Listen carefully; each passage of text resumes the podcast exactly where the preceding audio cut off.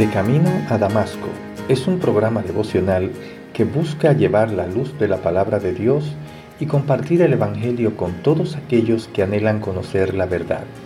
Y llega a ustedes a través del Ministerio Evangelístico Misericordia y Justicia en la voz de Yanco Lucero Cruz, un servidor quien les habla.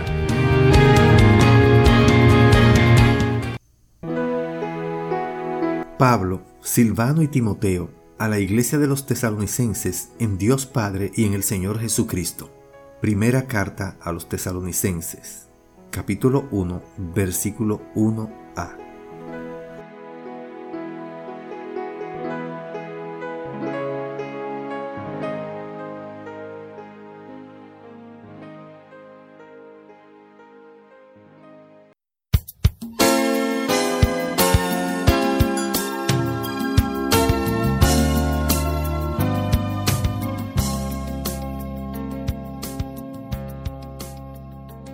Según los registros y las investigaciones, esta es la primera carta de Pablo junto con sus colaboradores que fue escrita, y en ella las cosas fundamentales de la vida cristiana están claramente establecidas. En nuestro devocional anterior, el número 281, vimos la manera en que Saulo fue transformado por Jesucristo. De esta misma manera, desde entonces, millones de personas que han sido alcanzadas por Jesús han venido a ser piedras vivas y esto lo verificamos en la primera carta de Pedro capítulo 2 del 4 al 5, donde dice, Cristo es la piedra viva, rechazada por los seres humanos, pero escogida y preciosa ante Dios. Al acercarse a Él, también ustedes son como piedras vivas con las cuales se está edificando una casa espiritual. De este modo llegan a ser un sacerdocio santo para ofrecer sacrificios espirituales que Dios acepta por medio de Jesucristo. Hoy veremos un poco de este otro instrumento de Dios llamado Silvano que se menciona en esta carta, también conocido como Silas. Era un compañero experimentado de Pablo, conocido desde hace un buen tiempo.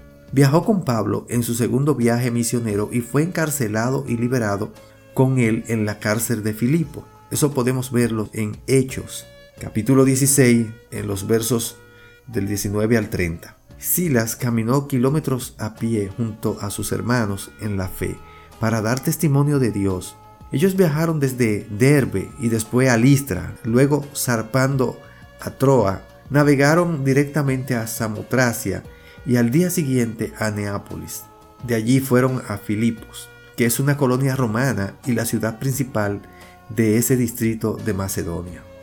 Fue allí donde se encontraron con una esclava poseída de un espíritu de adivinación, la cual era fuente de ganancia para sus amos. Esta fue reprendida por Pablo, que le dijo, En el nombre de Jesucristo te ordeno que salgas de ella. Y en aquel mismo momento el espíritu la dejó. Cuando los amos de la joven se dieron cuenta de que se le había esfumado la esperanza de ganar dinero, echaron mano a Pablo y a Silas y lo arrastraron a la plaza ante las autoridades. Luego, la multitud se amotinó contra Pablo y Silas, y los magistrados mandaron que le arrancaran la ropa y los azotaran. Después de darles muchos golpes, lo echaron en la cárcel y ordenaron al carcelero que lo custodiara con la mayor seguridad. Al recibir tal orden, éste lo metió en el calabozo interior y le sujetó por los pies en el cepo. Este fue el famoso lugar donde Pablo y Silas se pusieron a cantar y sucedió un terremoto y se abrieron todas las puertas y se soltaron todas las cadenas y el carcelero al ver esto estuvo a punto de matarse porque pensaba que los presos se habían escapado. Cuando Pablo vino a Tesalónica, Silas vino con él. Eso lo podemos leer en Hechos capítulo 17 del 1 al 9. Por lo tanto, los tesalonicenses conocían bien a Silvano o Silas. Hermano, hermana, al mirar a este hombre, el cual es un ser humano común y corriente, en estos relatos parece como si Dios lo hubiera preparado para ser un imparable, un trotamundo, un todoterreno. El corazón de Silvano está lleno del Espíritu Santo, lleno de valor que solo Dios infunde a aquellos que se han entregado al llamado de llevar el Evangelio.